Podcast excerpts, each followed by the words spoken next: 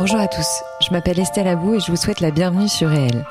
Avec ce podcast, je donne la parole à des personnalités qui ont un impact positif, réel, sur l'autre, l'économie, l'environnement ou les générations futures. Par leurs actions, leurs entreprises, leurs pensées, leurs œuvres ou leurs visions, ces hommes et ces femmes contribuent d'une manière ou d'une autre au monde de demain et à celui d'aujourd'hui. Si vous aimez le podcast et que vous voulez me soutenir dans ma démarche, la meilleure manière de le faire, c'est de vous abonner, de mettre 5 étoiles à l'épisode, de le commenter ou encore d'en parler autour de vous sur les réseaux sociaux et dans la vie réelle. Alors je vous souhaite une très bonne écoute et on y va. Mamad, je suis ravie de te recevoir dans mon podcast. Euh, on s'est rencontrés il n'y a pas si longtemps que ça et j'ai découvert ce que tu faisais sur les réseaux sociaux. Tu vas nous raconter. Euh, tu as des initiatives, enfin tu as une initiative qui est extraordinaire, à savoir mettre en lumière des projets à impact euh, via Instagram. Donc si ça ne te dérange pas, est-ce que je peux te demander, Mamad, de te présenter en quelques lignes? Bien sûr. Euh, déjà, merci euh, pour l'invitation. Donc, euh, je m'appelle Mamad et sous, enfin, je suis créateur de contenu. Ouais. sous les réseaux, sur les réseaux sociaux, je suis connu sous le nom de The Impact Story. c'est présent sur Insta, TikTok et YouTube, Shorts. Ouais. Et euh, l'idée, c'est de donc je parle d'écologie, euh, d'actualité euh, positive, donc liée à mm. l'environnement et à la société. Donc je mm. parle de bonnes nouvelles. et euh, surtout, ce que je fais, c'est que je mets en avant euh, des projets positifs qui sont apportés par des startups, par des entrepreneurs, par des ONG ou mm. par des citoyens.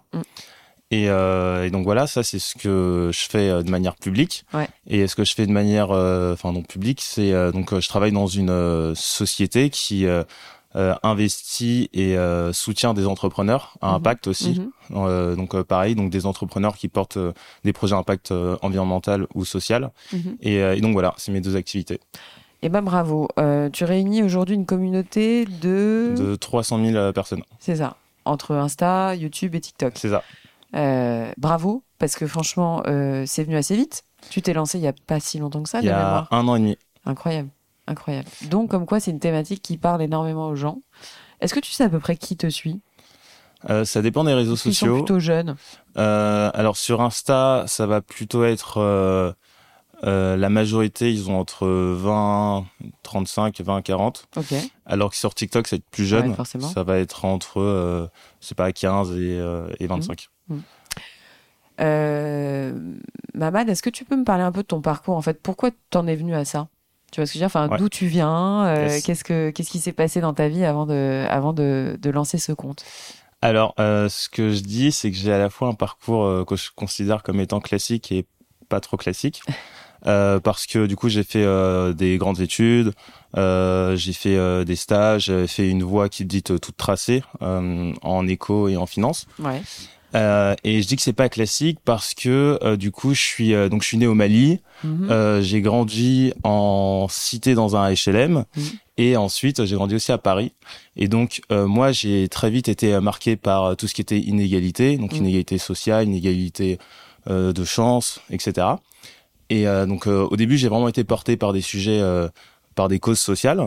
Et finalement c'est comme ça que je suis rentré dans l'écologie quand j'ai compris que euh, le lien qu'il y avait entre les causes sociales et les causes climatiques. Mhm. Et donc j'ai toujours voulu avoir un métier euh, qui ait euh, du sens.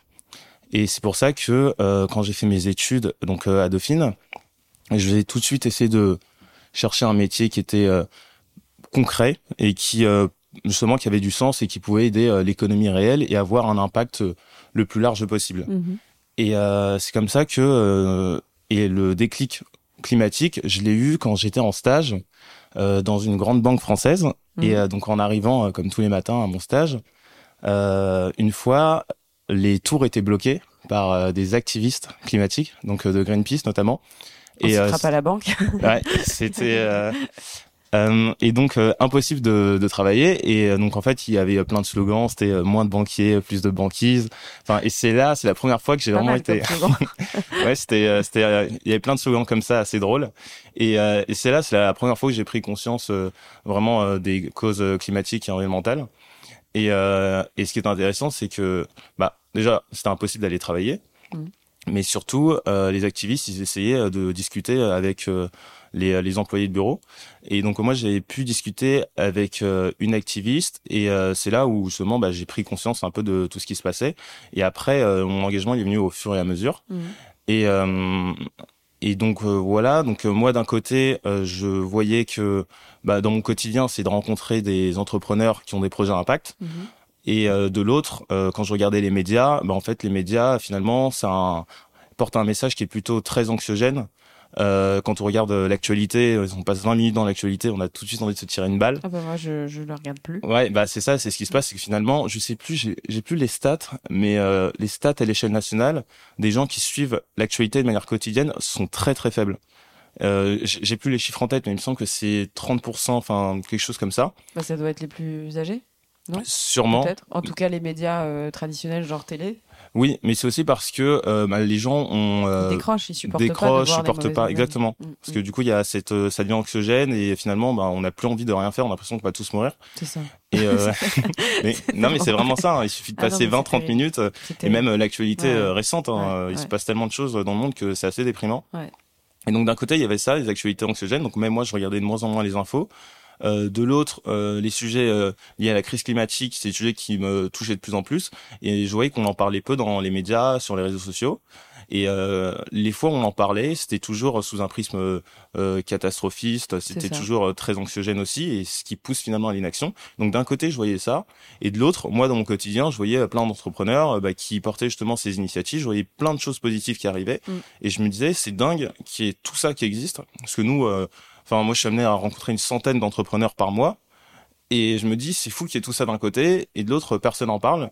Et donc, en fait, c'est comme ça que j'ai commencé à en parler sur les réseaux sociaux, euh, en créant un peu le compte euh, que je voulais voir, euh, donc qui parle de sujets positifs. Mhm. Et pareil, l'actualité, euh, à chaque fois qu'on parle d'actualité, c'est toujours sous un prisme négatif. Mm, mm, mm. Euh, donc moi, pareil, quand j'en parle sur les réseaux sociaux, j'ai un format qui s'appelle les bonnes nouvelles.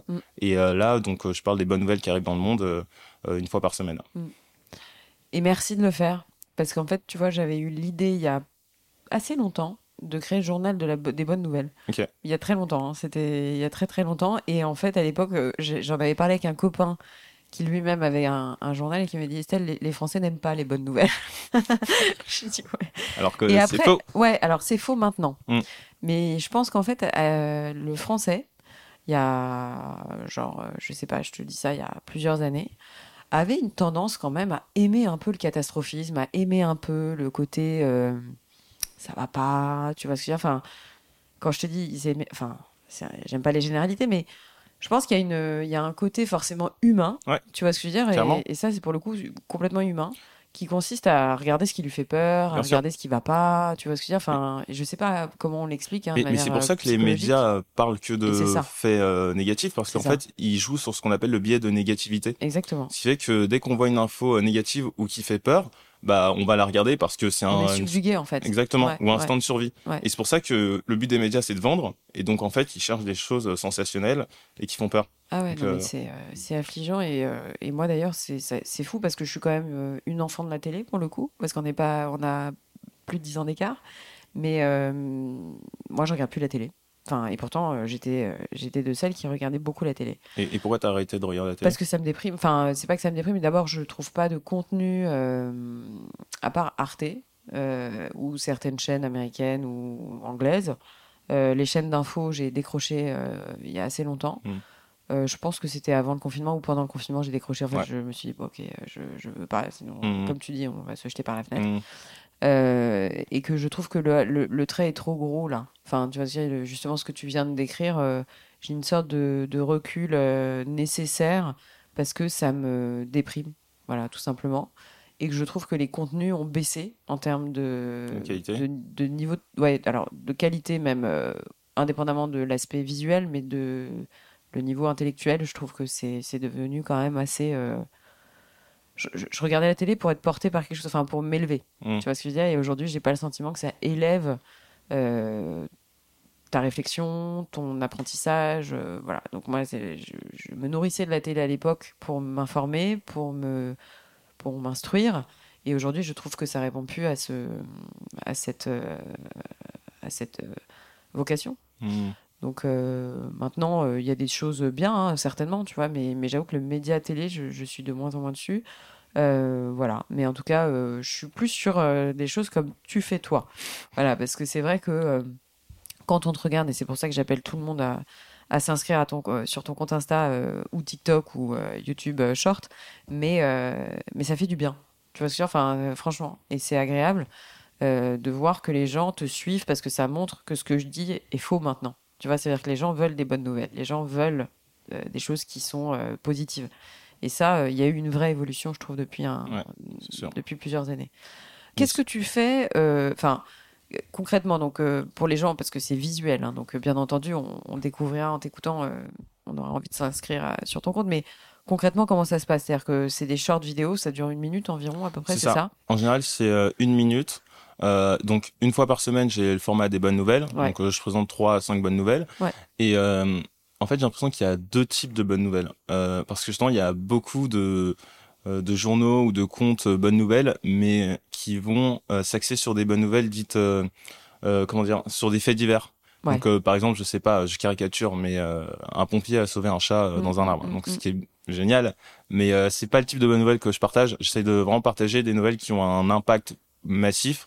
je sais pas, par exemple, sur le la vidéo que j'ai postée il y a deux jours, dans au, au, Belize, ils ont éradiqué le paludisme.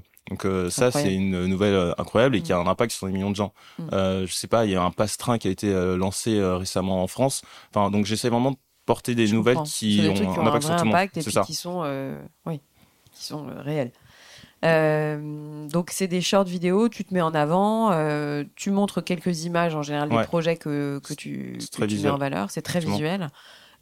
c'est super, c'est très simple. Enfin, on se dit mais pourquoi ça n'existait pas avant Tu vois, c'est souvent les trucs qui, sont les plus logiques en fait, qui marchent le mieux. Euh, moi, ma question c'est euh, eh, comment tu fais pour dégoter tout ça Tu vois? Enfin, forcément, oui, il y a ton boulot. Donc, euh, vu que tu bosses dans ce secteur en parallèle, mais on t'en envoie, on te... Bah, comment ça se passe? Donc, au début, c'était beaucoup par mon boulot. Ensuite, il y a aussi la presse, parce que finalement, la presse parle de temps en temps aussi euh, des bonnes nouvelles, enfin d'initiatives. Moi, je lis plus la presse maintenant que je ne regarde les médias, ça c'est sûr. Ok, d'accord. Je suis très presse. Enfin, je trouve que c'est plus, c'est un média un peu plus euh, qui me convient mieux. En fait, tu, ouais, tu peux plus choisir aussi sur la presse que dans les médias où on te donne un truc. C'est ça. Euh, et après aussi maintenant, bah, vu que la communauté a grossi, mais en fait tous les jours je reçois euh, plein de ah, propositions en fait. Donc euh, maintenant c'est limite automatique. Tous les jours j'ouvre mes messages et on m'envoie des propositions de, de sujets. Donc c'est assez cool. Et t'as le temps de répondre et tout Je réponds vraiment à 98% des gens. Parce que là tu bosses tout seul dessus. Sur ton compte Insta t'es tout seul. Yes. Donc c'est du boulot. Ouais, mais euh, finalement non. Euh, tu fais tes montages vidéo tout seul, etc. Je fais euh, tout tout seul hein, sur, sur, Insta. Mais je pense que je vais essayer de commencer un peu à déléguer le montage notamment. Ouais, parce que tu fais quand même des belles vidéos. Enfin, je veux dire, c'est pas c'est pas des une vidéo d'une minute pour que ce soit impactant, c'est du boulot quoi. Ouais, bah grosso modo en moyenne une vidéo d'une minute, ça me prend deux heures. Non. Ouais. Waouh. C'est tu montes sur quoi Je monte sur euh, Premiere Pro, un logiciel de montage. Ok. Euh, est-ce que tu as des initiatives coup de cœur? Parce que ça fait euh, finalement pas dix ans que tu fais ça, mais mm. donc je me doute que chaque projet que tu mets en avant te plaît, hein, bien sûr, mais est-ce qu'il y en a vraiment des, des, coups de cœur, tu vois, depuis que tu t'es lancé? Alors, je vais présenter, je pense, deux initiatives. Mm. une plutôt on va dire high tech et une mm. autre low tech. Mm. Parce que ce qui est intéressant, c'est que parmi toutes ces initiatives, euh, il y en a où il y a des innovations qui sont vraiment euh, fondamentales et qui permettent d'améliorer les choses. Mm. Mais euh, de l'autre, il y a aussi des initiatives qui sont très très simples et qui, appliquées à l'échelle mondiale, ont un impact considérable. Donc, il y en a une que j'aime beaucoup. C'est une boîte française qui s'appelle Morpho. Et ce qu'ils font, c'est que ils ont des drones qui permettent de replanter des arbres. Ils font, ils font de la reforestation par drone. Du coup, pourquoi ils font ça? Euh, La première raison, c'est que euh, c'est pour des raisons climatiques. Euh, bah, ce qu'il faut, selon le GIEC, c'est que pour atteindre la neutralité carbone, il faut d'un côté qu'on réduise nos émissions de CO2, mais c'est pas suffisant. Il faut qu'on capte du carbone. Mhm. Et pour capter du carbone, aujourd'hui, l'un des meilleurs outils, c'est les arbres et la reforestation. Et les arbres représentent 35% de la capacité de captation de carbone aujourd'hui, ce qui est essentiel. Et donc, d'un côté, donc il faut planter des arbres. Euh, de l'autre, le problème, c'est que il faut le faire vite massivement et il faut que ce soit efficace. Et donc eux, avec leur drone, ils vont planter des arbres. Donc le drone va d'abord analyser le champ euh, et ensuite il va être capable, grâce à des algorithmes, de savoir quel type d'arbre il faut planter. Incroyable. Et ensuite euh, ils vont euh, planter les arbres. Ils peuvent planter, enfin en tout cas ils larguent des, des graines. Ah, c'est le drone qui le fait lui-même. C'est le drone qui le fait lui-même. Non. Il analyse, il dit ici il faut tel type d'arbre et il va larguer des, des graines. Et grâce à ça, ils vont pouvoir planter des arbres assez rapidement. Il y a pas tout un truc d'autorisation à obtenir ou je sais pas quoi. Il n'y a pas quand même une législation. Si oui, oui, mais ils le font sur des terrains où ils ont euh, les autorisations, etc. Ok, j'ai compris. Mais euh, du coup, c'est moins cher et par exemple, en une journée, ils peuvent planter 50 hectares versus 1 hectare pour un être oh. humain. Donc c'est 50 fois plus rapide, plus efficace, moins cher. C'est une boîte française, ça? C'est une boîte française qui s'appelle Morpho, qui existe depuis deux ans, il me semble. Euh, et pour l'instant, ils ont planté des arbres en Guyane, au Gabon et au Brésil, si j'ai pas de bêtises. Ils ont planté 300 hectares pour l'instant. Euh, et l'un des problèmes aussi avec la reforestation, euh, en tout cas, ce qui est vachement dénoncé, c'est que c'est les monocultures. Et les monocultures, ça a un impact négatif sur la biodiversité. Et donc eux, justement, ce qu'ils font, c'est qu'ils euh, prennent en compte tout ça, donc pour planter différents types d'arbres et faire en sorte que de suivre l'évolution des arbres, pour pas que justement derrière soit, les arbres soient coupés. et donc voilà, c'est une super initiative. C'est quoi leur modèle économique? Comment ils font? Alors, ils bossent donc en plantant des arbres, ils vont récupérer ce qu'on appelle des crédits carbone. Et les crédits carbone, euh, ça va leur permettre justement, en les revendant, de gagner de l'argent. Mmh. Et ensuite, ils bossent aussi avec des industries qui ont euh, l'obligation de reforester. Mmh. Et euh, donc, du coup, ils sont payés par ces, industriels. C'est vachement brillant. C'est super intéressant. Ah donc ça, c'est ouais, une boîte high-tech et une autre boîte low-tech qui, ce qu'ils font, c'est que ils, ils ont une solution qui permet un peu de lutter contre la canicule et aussi de diminuer l'utilisation euh, de la clim. Euh, donc par exemple en Grèce, c'est un phénomène qui est connu pour le coup depuis euh, des millénaires. Euh, en Grèce, il y a plein de maisons blanches. Et euh, pourquoi les maisons elles sont blanches en Grèce? C'est parce que pour éviter la chaleur. Exactement pour éviter la chaleur. Et parce que la lumière blanche, ça, comment dire, ça, ça rejette la chaleur. C'est ça. À l'inverse du noir, enfin du, de, du bitume ou de, exactement. De, de, de, de, couleur. Effectivement, on m'avait dit ça. Il y a un truc euh, de photo volcanique. Enfin, je sais pas, je crois que c'est un truc de photo, je sais plus quoi. Mais c'est ça, le noir, ça absorbe la chaleur, ce mm. qui fait que, grosso modo, il fait beaucoup plus chaud. Mm, mm. Et euh, donc, en fait, si on regarde les toits des bâtiments, euh, la plupart du temps, ils sont noirs et donc absorbent la chaleur. Et donc, ce qui force, en période de forte chaleur, à augmenter la, la clim. La clim, ça libère des gaz qu'on appelle HFC, des mhm. gaz qui sont beaucoup plus nocifs que le CO2. Mhm. Et euh, forcément, en utilisant la clim, on utilise plus d'énergie, plus de CO2, et c'est plus polluant. C'est sûr. Donc eux, ils peignent les, les, toits des bâtiments en blanc, et ce qui permet de diviser la température par deux. Donc ils, vraiment, ils font des tests. Il y a plein de vidéos qui sont sorties. Euh, la température donc euh, normale en période de chaleur est 40 degrés. Ils peignent tout simplement en blanc et ça passe à 20 degrés. Ce qui fait que c'est une solution ultra simple. De 40 à 20 degrés. Ouais, et ça permet de diviser par deux la température. Incroyable. Et, euh, et donc voilà, solution très simple, low-tech, ultra efficace et qui déployée à l'échelle mondiale a un impact euh, pareil, assez efficace. Mais il doit se prendre dans la figure euh, tout ce qui est réglementation d'urbanisme, etc. Parce que je crois qu'on n'a pas trop le droit de faire ce qu'on veut en termes de... Enfin, je sais qu'il y a des villages ou des villes où tu as une forme d'obligation d'uniformité visuelle ou je ne sais quoi. Mais quoi qu'il arrive, je, ne savais pas. Diminuer par deux, euh, de toute façon, tu le ressens bien. Enfin, quand tu es dans une ville euh, intramuros, euh, je sais pas, la semaine dernière, on crevait de chaud à cause de ça en particulier. Ouais, parce que dans les villes, tu as ce qu'on appelle les îlots de chaleur.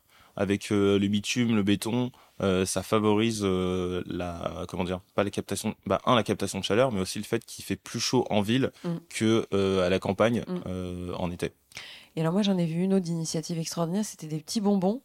Tu te souviens ou pas? Oui. Euh, pour les personnes âgées, pour leur permettre de rester hydratées. C'est ça. Euh, parce qu'une personne âgée, on, le sait, a du mal à boire, enfin, euh, ou oublie de boire mmh. d'ailleurs, parce que parfois, qui sont quoi et donc, c'est des espèces de petites capsules qui ont des formes de bonbons, qui sont constituées de bah, d'eau, forcément, et qui leur permettent de rester hydratés. Ça, j'ai trouvé ça extraordinaire. Franchement, puis vu que les personnes âgées dans les bonbons, je, sais plus comment ça s'appelle cette boîte. Euh, j'ai plus le nom. c'est pas grave, je, je, euh, redonnerai le nom, t'inquiète pas.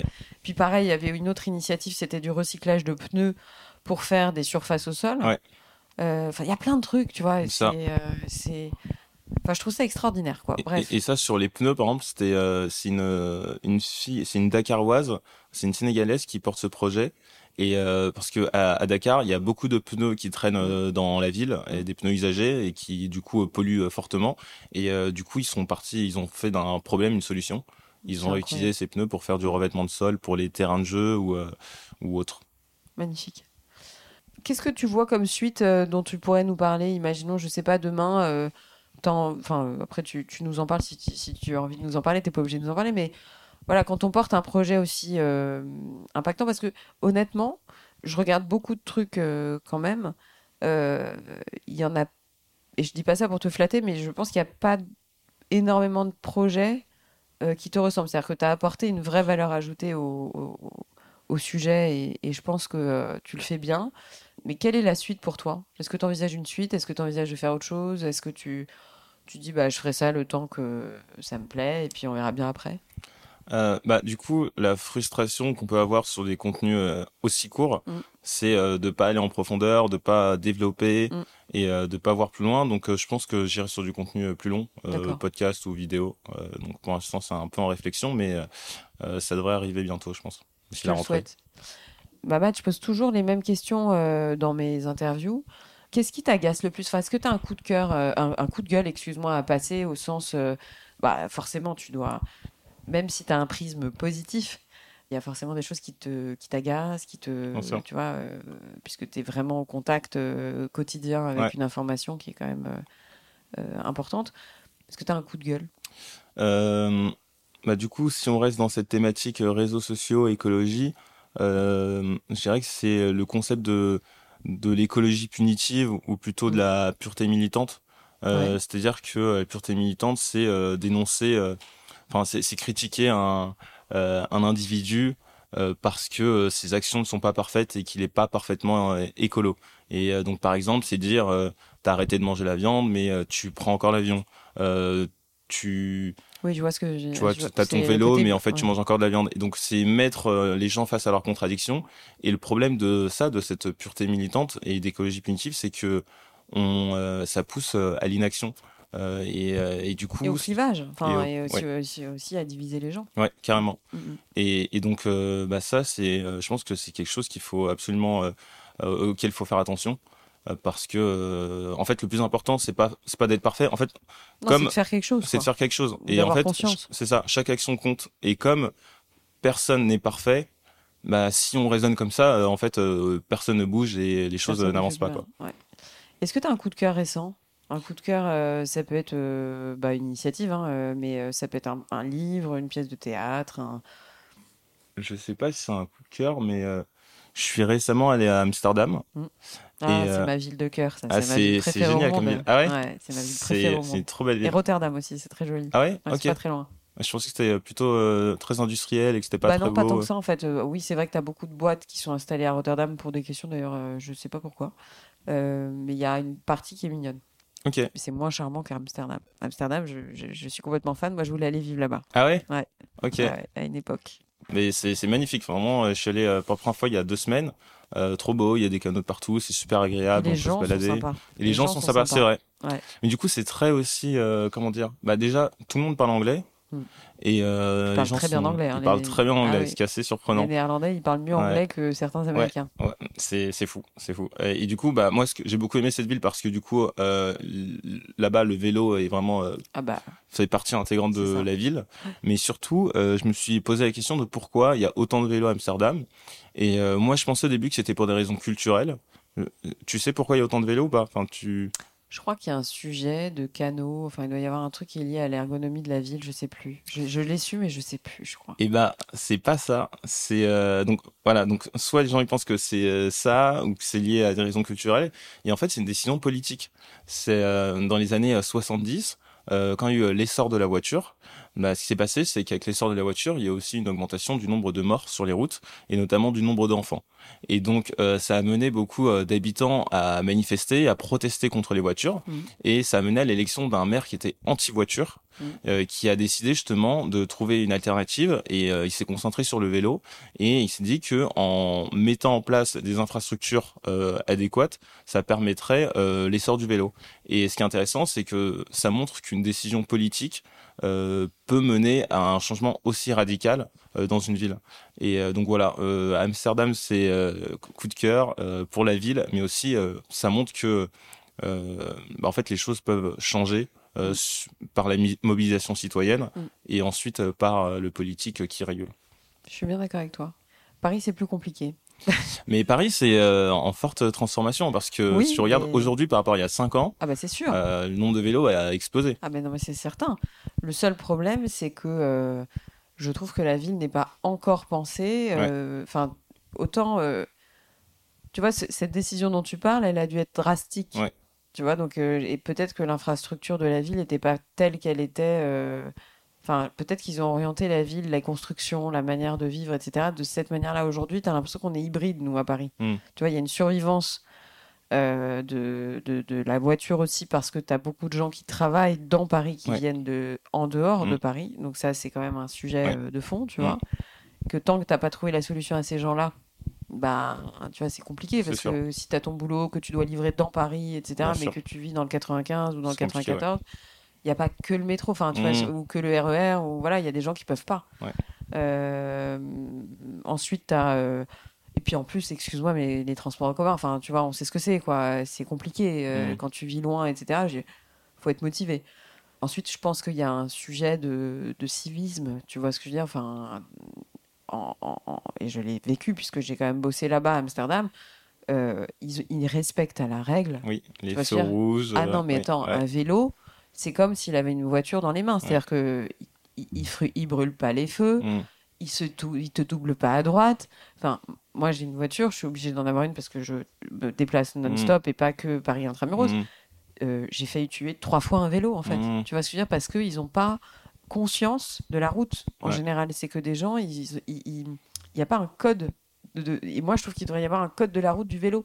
Tu vois À savoir, tant qu'on qu'on cohabite avec des voitures, euh, bah, tu peux pas euh, faire comme si tu étais à la campagne et qu'il n'y avait pas de voiture, en fait. C'est sûr. Donc, euh, tu dois t'arrêter au feu rouge, tu dois pas. Moi, demain, j'ai un gars qui, qui brûle un feu en vélo, je le renverse, je suis responsable toute ma vie, tu mmh. vois. Enfin. Donc, c'est sûr que moi, oui, euh, bien entendu, tu vois ce que je veux dire. J'aimerais que les choses soient fluides, mais quand tu vois la rigueur d'un néerlandais, enfin d'un Amsterdamers, tu, tu vois bien qu'il respecte les règles. Euh, et que tu sens que c'est vraiment un moyen de locomotion et que c'est pas euh, ouais j'ai décidé de prendre un vélo comme ça donc ils font super grave il y a des enfants en plus tu sais, un petit chariot avec les gosses derrière et tout euh, donc voilà je, je pense qu'il il faut quand même faire évoluer les mentalités et on est un peu loin du compte à Paris mais ça, dépend des quartiers encore une fois hein, mais en tout cas il y a du boulot à faire. C'est intéressant parce que ce que tu dis pour rebondir rapidement tu vois, les sociétés de vélos euh, en libre service ou de trottinettes en libre service, bah, en fait, du coup, elles sont souvent déployées dans plusieurs capitales européennes.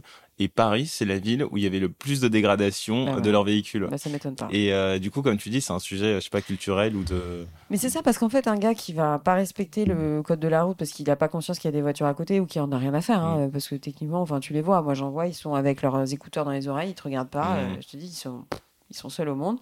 Euh, bah, généralement, euh, la manière que tu as d'appréhender les choses qu'on te met à disposition, bah, elle est pas bonne. Quoi. Enfin, tu vois, y a, tu le vois bien, tu as des trottinettes en plein dans la rue, enfin, ils font pas gaffe. Euh, c'est il y a une espèce de truc qui est vraiment purement parisien, tu vois, mmh. et, c'est dommage, hein. mmh. c'est vraiment dommage, mais c'est électrique en gros. Il y a, y a, beaucoup de tension, beaucoup de.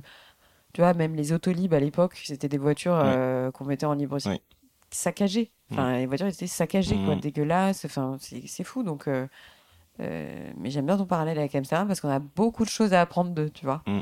Et notamment euh, sur l'égalité des entre hommes et femmes. C'est-à-dire que la place de la femme est pas du tout. Enfin, il y a une espèce d'égalité structurelle qui fait que. Je, moi, je me souviens, j'ai regardé les stats. Hein, il y a moins d'agressions, il y a moins de. Tu vois, il y a moins de. Donc, on a beaucoup de choses, encore une fois, à apprendre des, des pays d'Europe du Nord. Voilà. Euh, Mamad, euh, est-ce que tu as ajouté quelque chose? Est-ce que tu, je sais pas, euh, carte blanche, je, est-ce que tu as quelque chose à ajouter? Est-ce que tu veux faire passer un message? Est-ce que Je pense que c'est important de, toujours en parlant d'écologie, c'est de redessiner un nouveau projet de société. Ouais. Et que, par exemple, si je pense que si on compare aux années 80, 70, euh, quand on parlait aux enfants et qu'on leur demandait c'est quoi l'avenir pour toi, euh, les gens ils devaient euh, parler de voitures volantes, enfin de mm. parler d'une société ultra technologique. il y a vraiment un projet de société dans lequel tout le monde se projetait. Mm. Alors qu'aujourd'hui, je pense que si on demande à, aux plus jeunes c'est quoi l'avenir pour toi, bah forcément aujourd'hui, bah soit ils ont du mal à se projeter ou soit en fait pour eux c'est la fin du monde. Et donc faut réussir aujourd'hui à redéfinir ce projet de société qui soit enviable, inventer de nouveaux récits pour donner aux gens envie de s'engager, mais aussi euh, pour que la société évolue dans, le, dans un bon sens et qu'on ait un projet de société en commun. Je suis d'accord avec toi. Voilà. Je suis entièrement d'accord avec toi et c'est joliment dit. Euh, parce qu'un projet de société, ça veut dire faire société, ça veut dire trouver des objectifs communs, des intérêts mm. communs, euh, et éviter les, les fractures. Ouais. Et aujourd'hui, c'est vrai que es, bah, tu en parlais en parlant de, de, de, pureté militante, tu vois, ce terme est assez impactant, mais euh, on fracture tout le temps. Même quand la cause est belle et qu'elle est mm. légitime, on fracture encore à l'intérieur. Mm. Et c'est ça qui est quand même fou. Euh, mais je trouve que c'est une bonne idée. C'est contributif. Enfin, c'est ouais, j'aime bien comment tu en parles. C'est très chouette. À méditer, à méditer. Mamad, un grand merci à toi euh, de m'avoir consacré du temps. Merci à toi. je te souhaite une super bonne continuation. Continue ce que tu fais, c'est top. Et encore une fois, abonnez-vous. vous allez le trouver sur le, bah, en tapant son nom, Mamad. Voilà. À bientôt. Merci beaucoup. Merci. Bye bye. Voilà les amis, c'est la fin de cette interview, j'espère qu'elle vous a plu. Si c'est le cas, n'oubliez pas de partager l'épisode via les plateformes d'écoute comme Acast, Apple Podcast, Spotify ou votre application de podcast préférée. Le partage et la notation du podcast sont super importantes pour moi, donc je compte sur vous pour mettre des étoiles et des commentaires là où c'est possible. Pour vos suggestions d'invités, n'hésitez pas, je suis joignable sur le compte Instagram du podcast, Réel Podcast. Merci encore à toutes et à tous d'être de plus en plus nombreux à écouter Réel et à très vite pour un prochain épisode.